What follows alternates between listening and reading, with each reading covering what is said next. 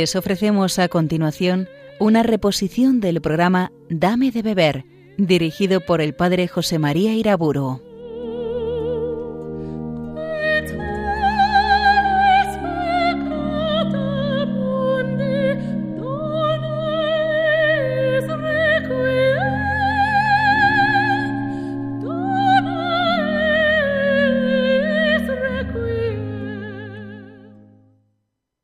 En el nombre del Padre, del Hijo y del Espíritu Santo. Dios mío, ven en nuestro auxilio. Señor, date prisa en socorrernos.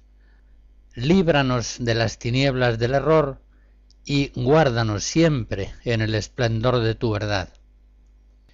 En las conferencias anteriores sobre el tema de gracia y libertad he examinado ya el pelagianismo que afirma la libertad del hombre negando la gracia de Dios. También examinamos formas diversas del voluntarismo semipelagiano, en el que parte de la obra buena se atribuye a la gracia y parte a la fuerza de la libertad del hombre. Describiendo el luteranismo, veíamos cómo en esa doctrina el hombre no es libre, sino que solamente se salva por la gracia. Otro pensamiento erróneo en temas de gracia y libertad. El quietismo cree en la libertad del hombre, pero estima que debe permanecer quieta para permitir a la gracia de Dios hacer su obra de salvación. Nos queda por examinar otro inmenso error el de la incredulidad moderna que niega simultáneamente la necesidad de la gracia y la libertad del hombre. La incredulidad moderna rechaza el amor de Dios que nos ha sido manifestado en Jesucristo. Los cristianos, como dice el apóstol San Juan, somos los que hemos conocido y creído la caridad que Dios nos tiene 1 Juan 4. El hombre moderno sin fe estima que se basta a sí mismo, que no necesita el don de Dios, la gracia de Dios, para salvarse. ¿Puede el hombre salvarse a sí mismo? Más aún, piensa que no hay problema propiamente de salvación. No cree en la vida eterna, o en el caso de que crea que existe un más allá a la muerte, estima que el hombre no puede perderse, sino que tiene que realizarse en una plenitud definitiva, pero no por gracia, sino conseguida por la propia dignidad del ser humano. Estamos pues en un plano de naturalismo que según ambientes y épocas, recibe formulaciones diversas. Podemos hablar del secularismo, del humanismo autónomo o incluso de una reviviscencia del pelagianismo antiguo. El amor de Dios en Cristo es así rechazado por ineficaz. Todas las variantes modernas del determinismo coinciden en la convicción de que Dios, en el supuesto de que exista, no puede hacer nada por cambiarnos, pues estamos absolutamente condicionados, no somos libres.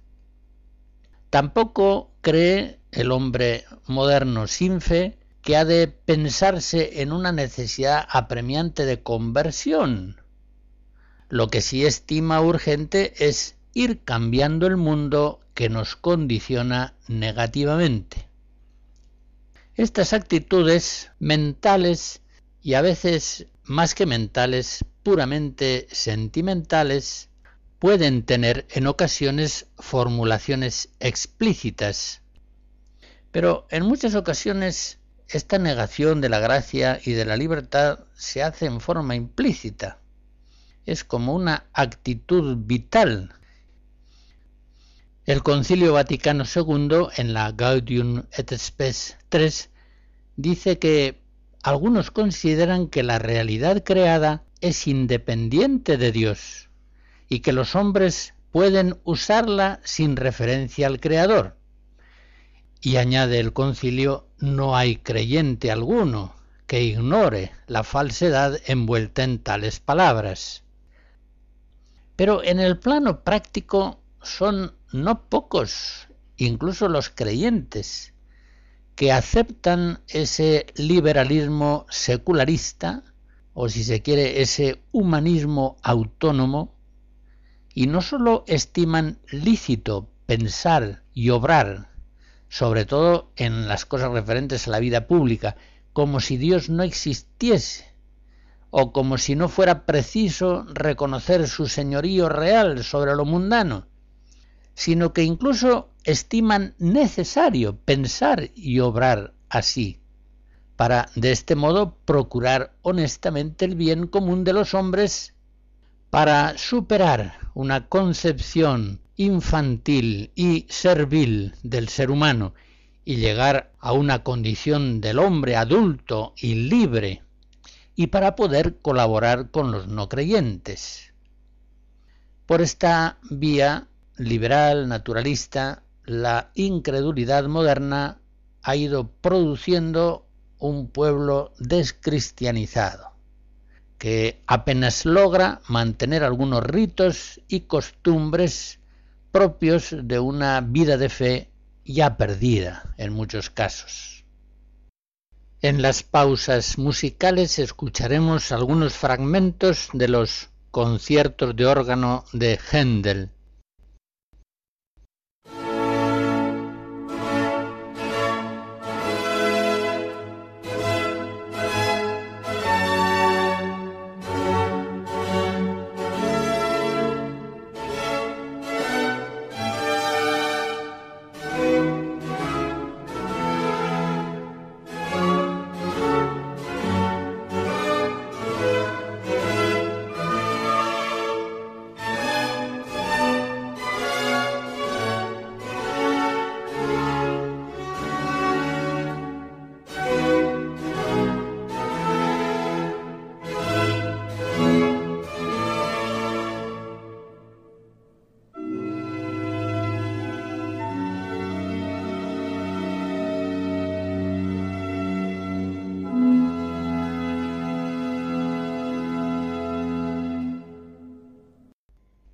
Volviendo concretamente al tema de la libertad, hay que reconocer que actualmente la libertad humana se niega.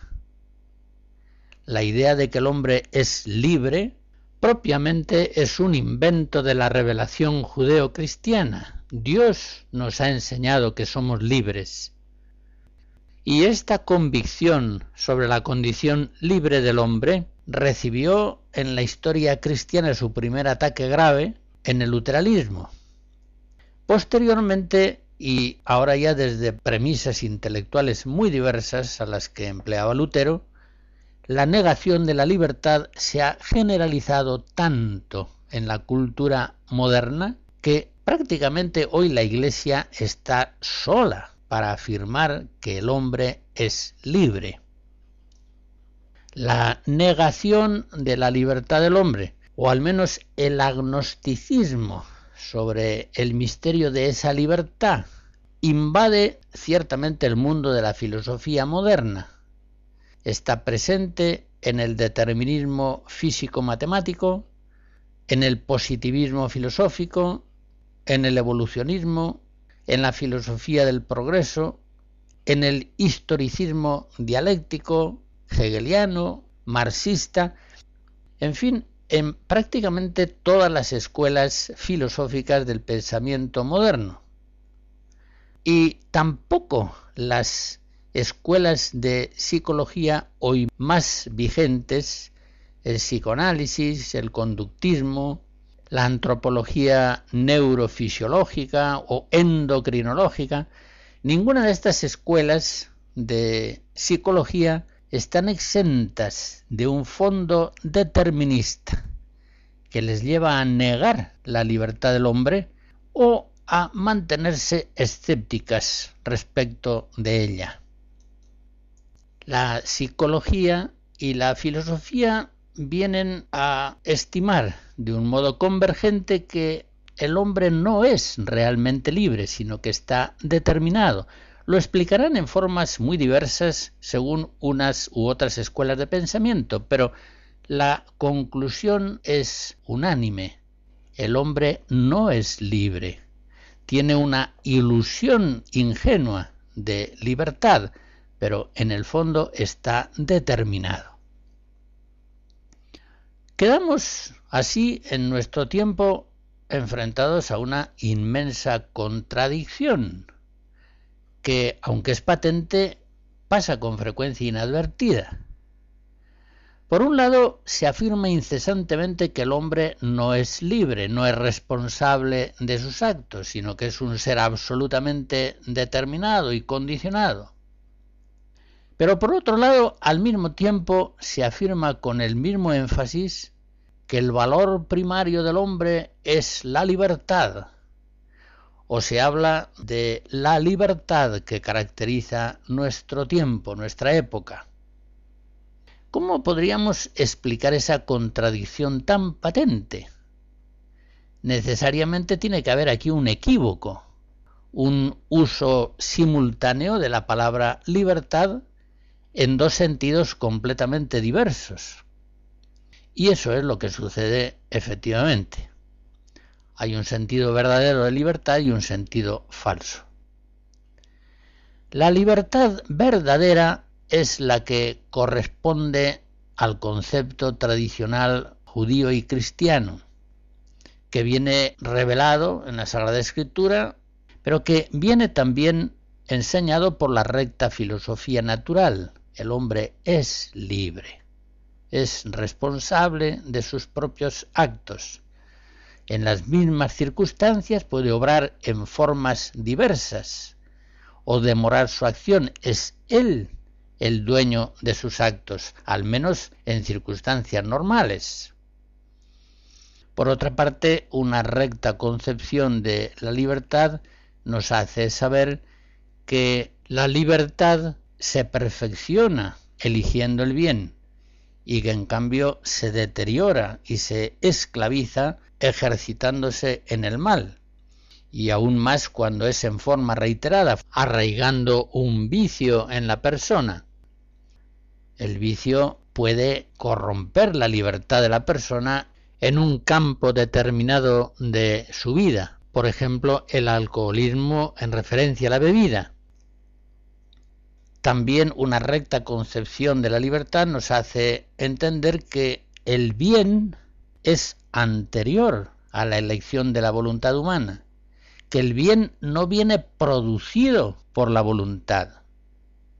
Las cosas, las acciones, no son buenas o malas según el hombre disponga a su libre arbitrio, sino que son buenas o malas en conformidad a su propia naturaleza, en definitiva, según la voluntad del Creador. Pues bien, frente a esa verdad de la libertad del hombre encontramos una versión falsificada de la libertad humana, una versión que se mantiene siempre en el equívoco, precisamente porque es falsa, incoherente, contradictoria.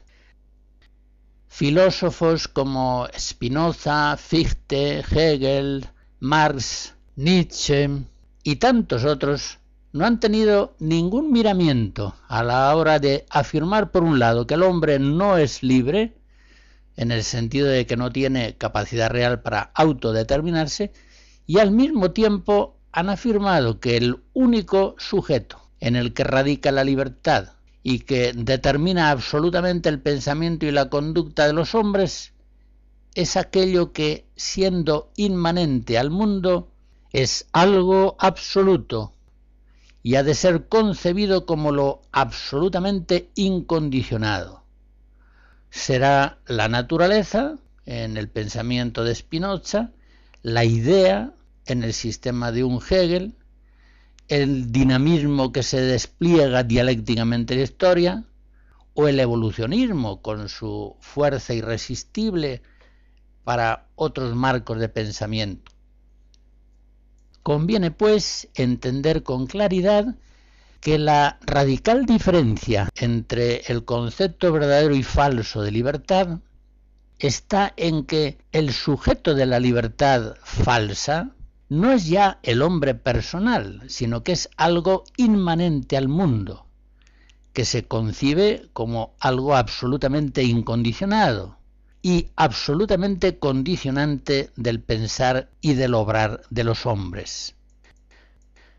La persona humana, el hombre singular concreto, no es libre, solo posee una conciencia ilusoria de ser libre.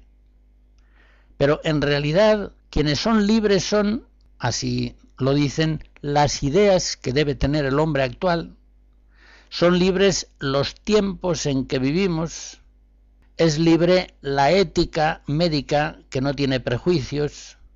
Es libre el sexo sin tabúes. Es libre una moral creativa, abierta a todos los valores, incluso a valores contradictorios. Es libre el hombre en la soberanía popular, en la voluntad mayoritaria, totalmente liberada de toda dependencia a la naturaleza, a una ley natural, a una ley divina. Es libre el matrimonio libremente disoluble. Es libre el aborto, que puede la persona humana decidir sin coacción ni constricción alguna es libre la preferencia personal hetero u homosexual? En resumen, se está hablando continuamente de la libertad, pero se niega la libertad personal del hombre. Todos esos principios de pensamiento y acción son libres. Son libres en el sentido de que no están sujetos a ley natural ni a ley divina ni siquiera a la pretendida realidad natural de las cosas.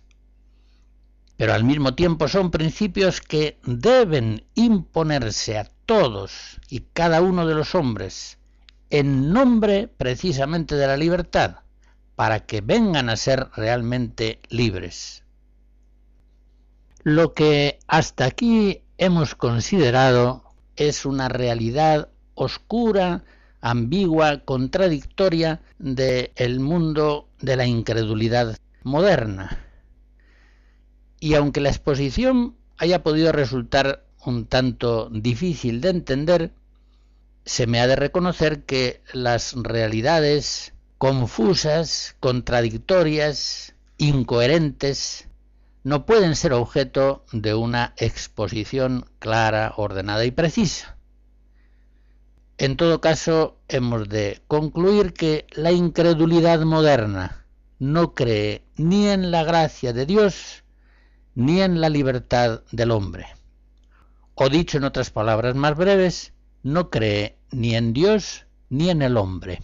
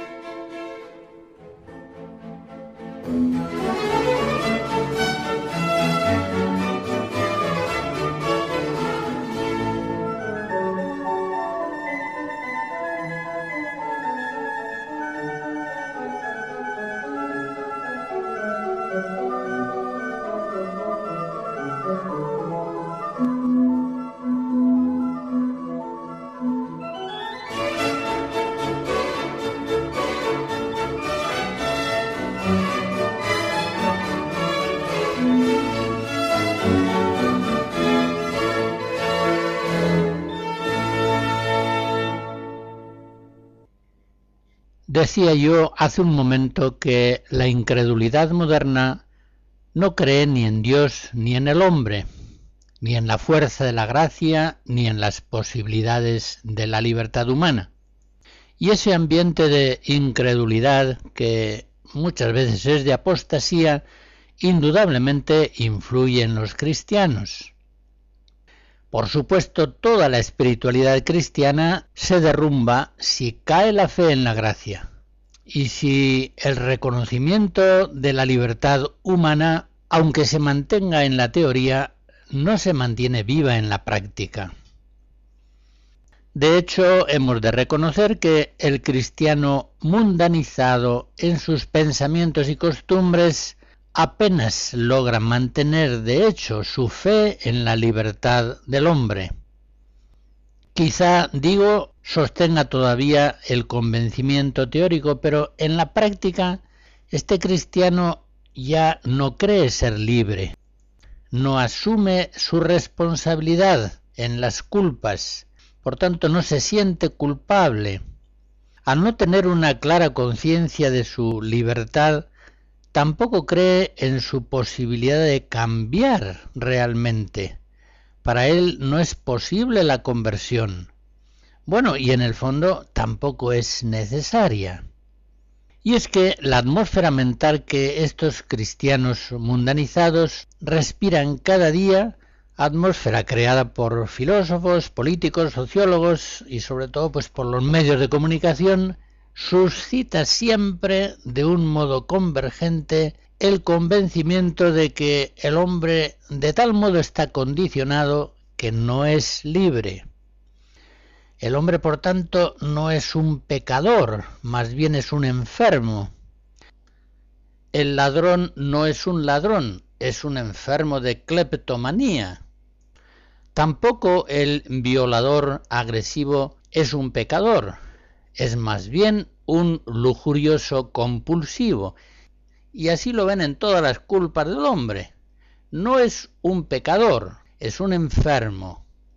No es un hombre libre, es una persona sujeta a impulsos incontrolables. Por tanto, no es un pecador. No necesita conversión, sino un tratamiento adecuado. La concepción clásica cristiana del hombre pecador se basaba en una visión del hombre libre y por tanto responsable de sus malas acciones así como de sus meritorias obras buenas. Pero el pensamiento no cristiano actual cree que el hombre, aunque guarde una ilusión psicológica de libertad, en realidad no es libre, sino que está sujeto ya desde que nace y continuamente a mil condicionamientos determinantes psíquicos, somáticos, genéticos, educacionales, sociales, económicos, políticos, culturales, una serie de condicionamientos que hacen de él no un pecador, sino un producto del ambiente, o si se quiere, una víctima de una culpabilidad colectiva, anónima, impersonal, estructural. Yo, desde luego, antes que ser un producto del ambiente, prefiero ser un pecador, porque si soy un pecador eso significa que soy un hombre libre. Por tanto, tengo remedio con la ayuda de la gracia de Cristo. Puedo cambiar, puedo convertirme, pero si soy meramente un producto del ambiente, no podré cambiar mientras no cambien las estructuras que condicionan mi pensamiento y mi acción. Estoy cautivo en el mundo en que vivo, sin verdadera condición de libertad. Los que así piensan estiman que sólo una mentalidad ignorante, retrógrada, mantiene todavía su convicción ingenua y contraria a la ciencia de que el hombre es libre. En cambio, el pensamiento moderno, progresista, ya ha descubierto que la libertad humana es una ilusión, es un mito en buena parte creado por las autoridades religiosas para culpabilizar morbosamente al hombre y de este modo poder dominarlo. Bueno, ya comprenden ustedes que la gracia de Cristo Salvador puede hacer un santo de un pecador, puede convertir a un hombre que mantiene encendida la llama de su libertad, aunque ella esté enferma, débil, necesitada de ser confortada por Dios. Es decir, que no ha perdido su condición de ser humano. Pero ¿cómo la gracia de Cristo podrá convertir a un ser que es un producto del ambiente o simplemente una víctima de una culpabilidad colectiva anónima? Es el hombre libre, es el hombre pecador, el sujeto receptivo de la gracia salvadora de Jesucristo.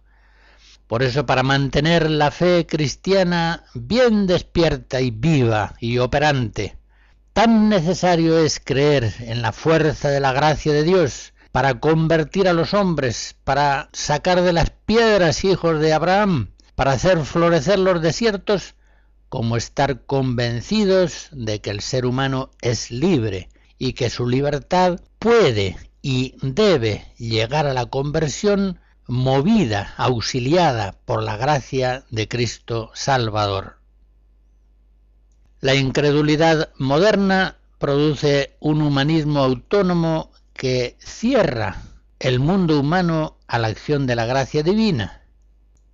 Recuerden que el beato Pío IX, cuando en 1864 publica el Sílabus, en el que se recogen los principales errores de su tiempo, en el segundo punto dice que hay quienes sostienen que debe negarse toda acción de Dios sobre los hombres y sobre el mundo.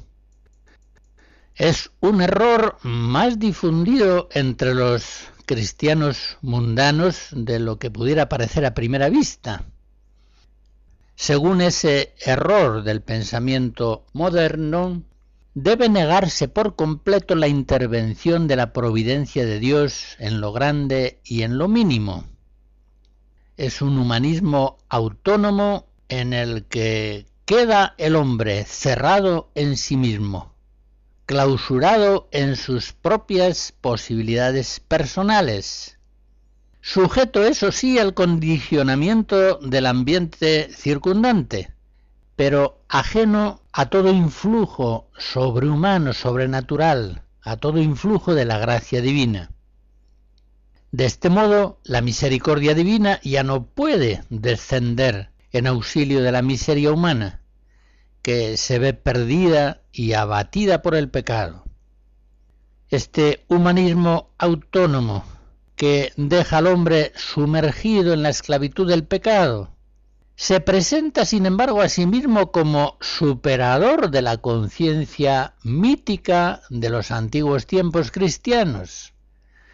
Entiende que libera la conciencia humana de las angustias inherentes a una pretendida condición libre y responsable, y de este modo libera al hombre al mismo tiempo de reconocer la soberanía absoluta de un Dios personal, trascendente al mundo, que se ha encarnado misericordiosamente en Cristo para salvarlo. Así las cosas, este cristianismo naturalista es decir, este cristianismo falso, supera, a su entender, la idea primitiva de un Dios tapa agujeros y propugna que la humanidad debe salvarse a sí misma por las fuerzas a ella inmanentes. Será el hombre quien salve al hombre, y no una salvación presunta, venida de lo alto, algo sobrenatural, recibido a modo de gracia. Y por otra parte, puesto que no hay realmente libertad personal, y en consecuencia no existe realmente el pecado, el hombre no tiene necesidad de ser salvado del pecado. Tiene necesidad de ser salvado de la ignorancia, de la enfermedad, de la injusticia social, etc. Estima, pues, que la salvación de la humanidad vendrá por tanto de aquellos hombres que actúan sobre las estructuras, mejorando las condiciones de la vida humana. Médicos, ingenieros, científicos, políticos. Pero ese humanismo autónomo, naturalista, cerrado a la gracia e incrédulo en referencia a la libertad del hombre, estima que son innecesarios para la salvación humana Cristo, la gracia, la Iglesia, las vocaciones apostólicas, la predicación de la palabra divina, los sacramentos, la oración de súplica, la intercesión de María y de los santos. Los cristianos que aún tienen algo de fe, pero que sufren una mentalidad profundamente mundana, estiman que todo eso, oración, sacramentos, mediación de la Iglesia, puede valer ocasionalmente en la medida en que actúen como estímulos de esa potencia de liberación que en realidad está inmanente en el hombre mismo. En todo caso, de esos medios del mundo de la gracia piensan que tienen una eficacia muy dudosa y que a veces incluso son más bien peligrosos, porque distraen al hombre del ejercicio de su propia fuerza y pueden debilitarle en la convicción de su poder autónomo. Bueno, a estas alturas pienso yo que mis oyentes han comprendido ya sobradamente que el humanismo autónomo, en su versión pseudo-cristiana, parte de una soberbia blasfema.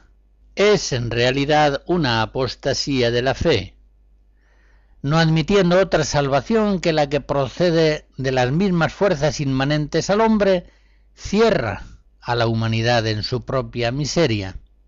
Rechaza así a Cristo, la salvación, el sol que nace de lo alto y que procede de las entrañas misericordiosas de nuestro Dios, Lucas 1. Este falso cristianismo, nacido y desarrollado sobre todo en países de antigua afiliación cristiana y hoy muy ricos, ha conducido históricamente, sobre todo muy especialmente en los asuntos de la vida pública, a la apostasía de lo que llamamos Occidente.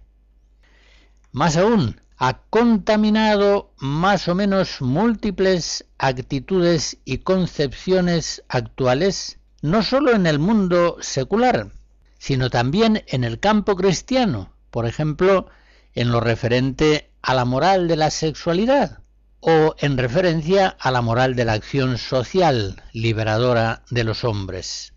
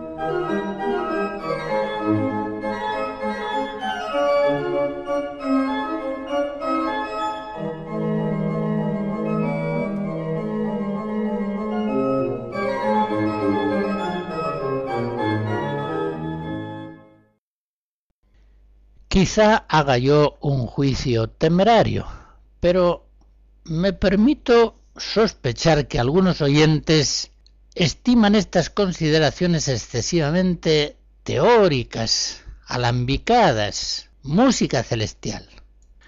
Pues bien, estas personas no entienden la fuerza de la doctrina sobre la vida, no se dan cuenta de que no hay nada tan práctico como la teoría. Una buena doctrina católica es lo que más nos ayuda a entender el tiempo presente en que vivimos y lo que más nos ayuda para orientar rectamente nuestra vida por los caminos del Señor. Recuerden siempre aquella palabra de Jesucristo pidiendo al Padre, santifícalos en la verdad. Juan 17. Convénzanse, mis oyentes, de que nada hay tan práctico como la teoría. Nada ilumina tanto la complejidad continua de nuestra vida cotidiana como la luz de la doctrina católica verdadera, la fe cristiana, la luz del Evangelio. Pues bien, analizando la incredulidad moderna y señalando hasta qué punto influye también en el pueblo cristiano, hemos llegado a la conclusión obvia de que todos los campos de la vida cristiana quedan completamente estériles cuando falla la fe en la gracia de Dios y la fe en la libertad del hombre, cuando no se cree ya que la gracia de Dios puede y quiere hacer hombres nuevos y que la libertad del hombre, auxiliada por la gracia divina, puede ser dócil a ese plan formidable de Dios, un plan lleno de amor y de misericordia. Un plan que a partir de Cristo, el nuevo Adán, quiere hacer una nueva raza de hombres, todo lo cristiano efectivamente se viene abajo cuando se debilita la fe en la gracia y en la libertad. Veámoslo en primer lugar en la vida ascética. La vida espiritual se debilita indeciblemente cuando se duda de la fuerza de la gracia divina e igualmente cuando el hombre duda de las posibilidades de su propia libertad de su propia libertad auxiliada por las fuerzas sobrehumanas de la gracia.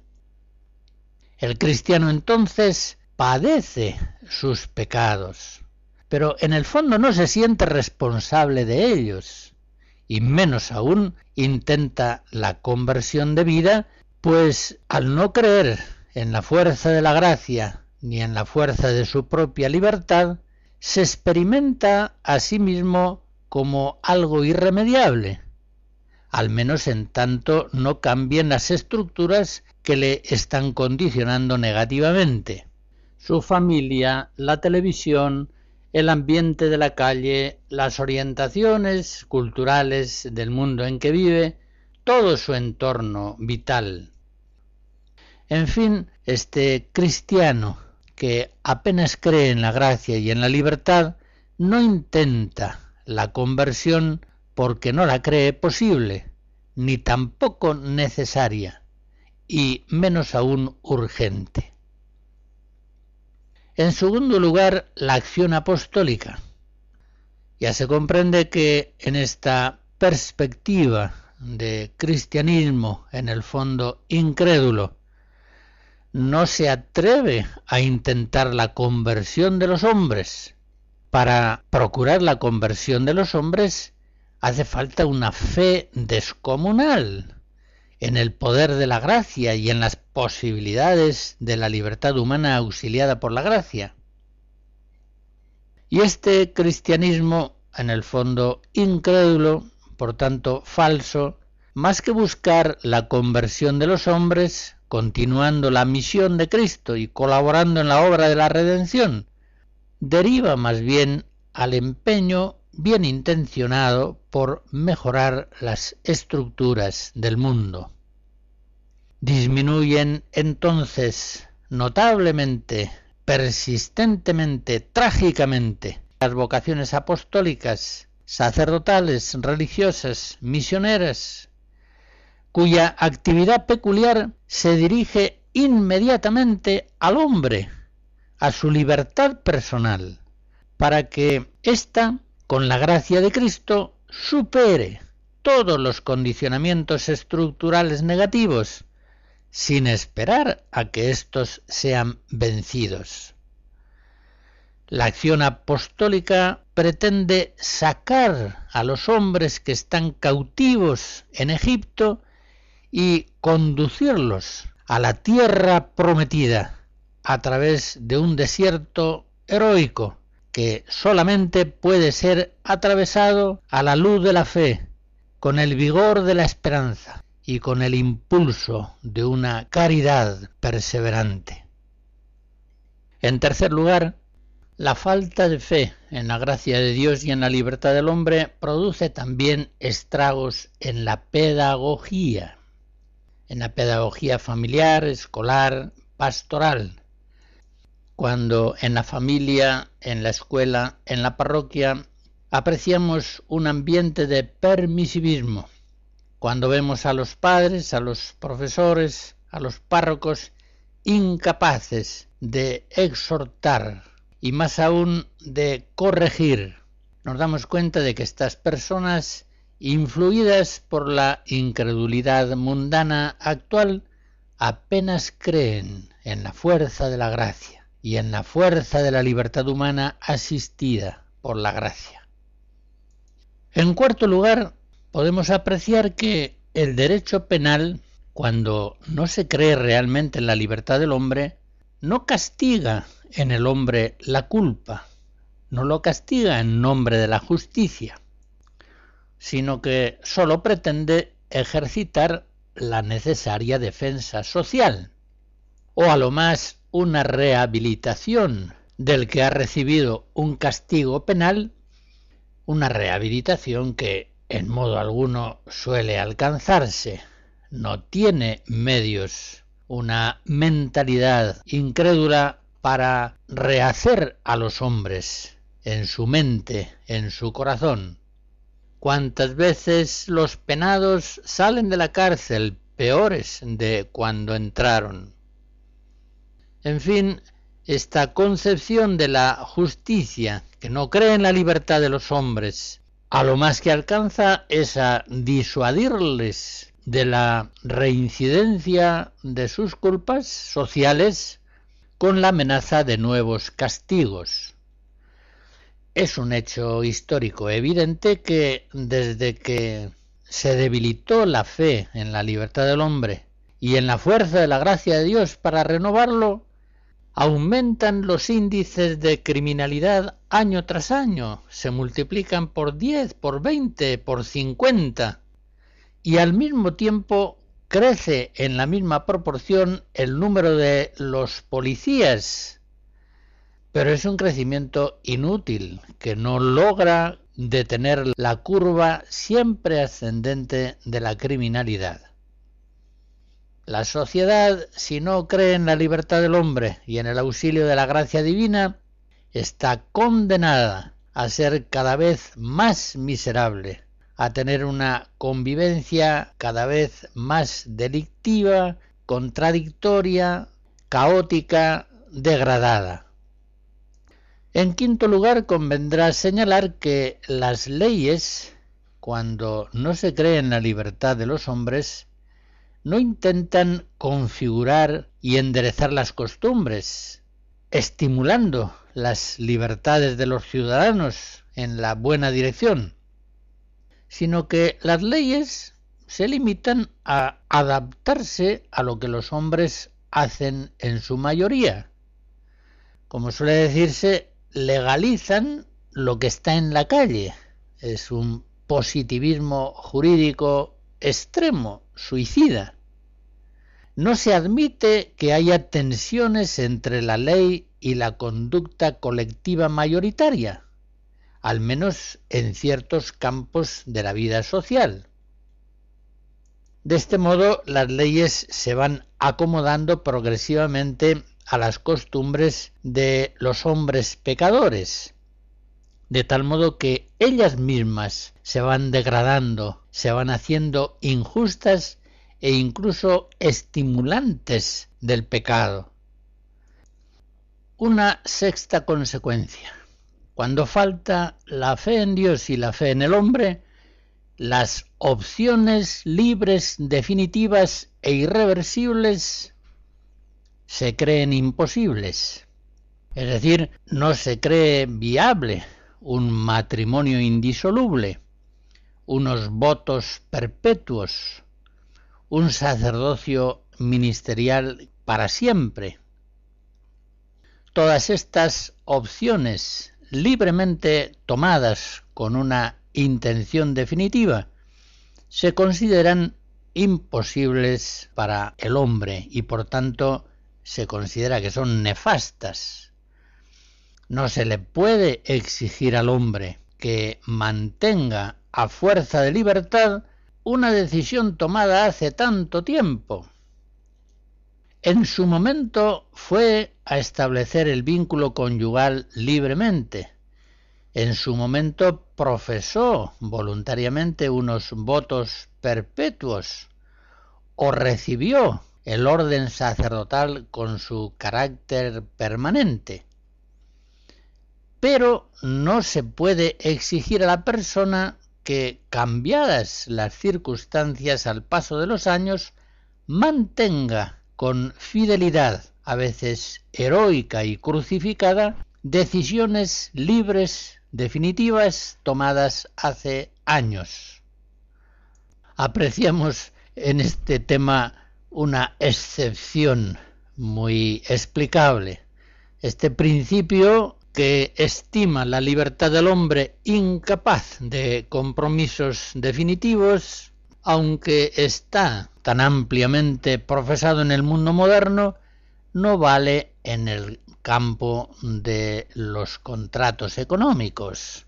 Ahí se exigen ante los tribunales los cumplimientos correspondientes a los compromisos libremente establecidos. Pero en todo lo demás referente a la vida humana, no se cree tanto en la libertad de la persona humana como para suponerla capaz de compromisos definitivos. Esos planteamientos se estiman inviables y además opresores de la libertad humana que debe quedar siempre abierta a nuevas posibilidades de vida. Me fijo finalmente en un séptimo punto.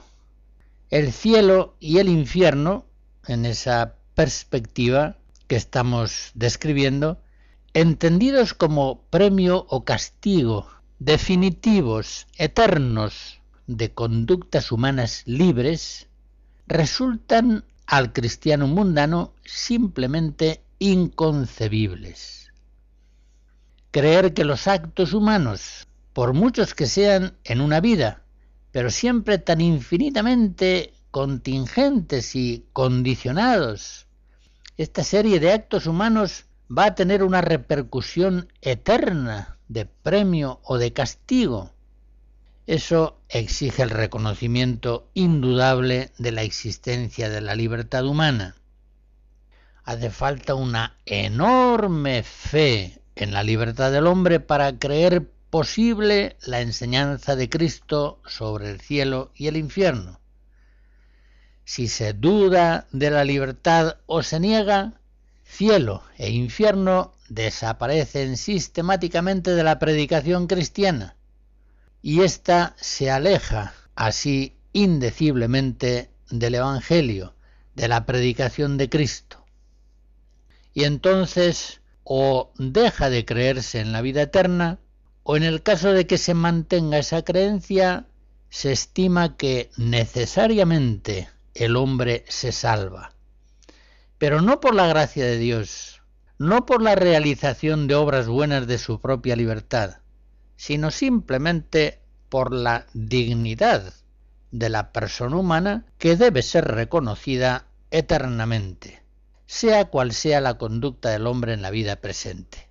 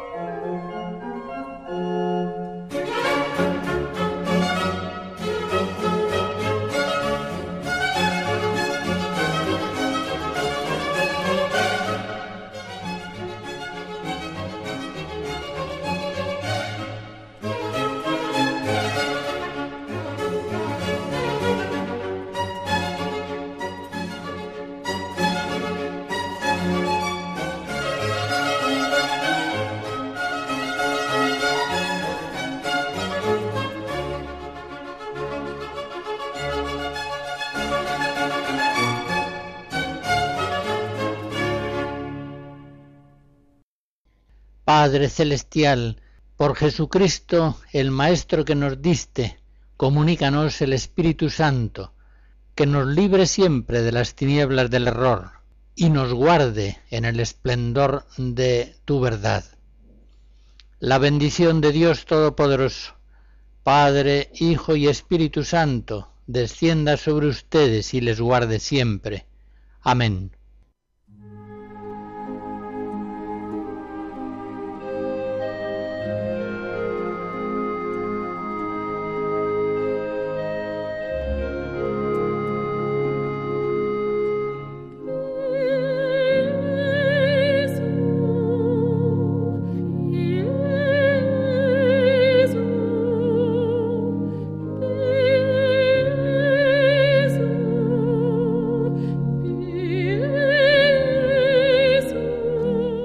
Escuchado en Radio María una reposición del programa Dame de beber, dirigido por el padre José María Iraburo.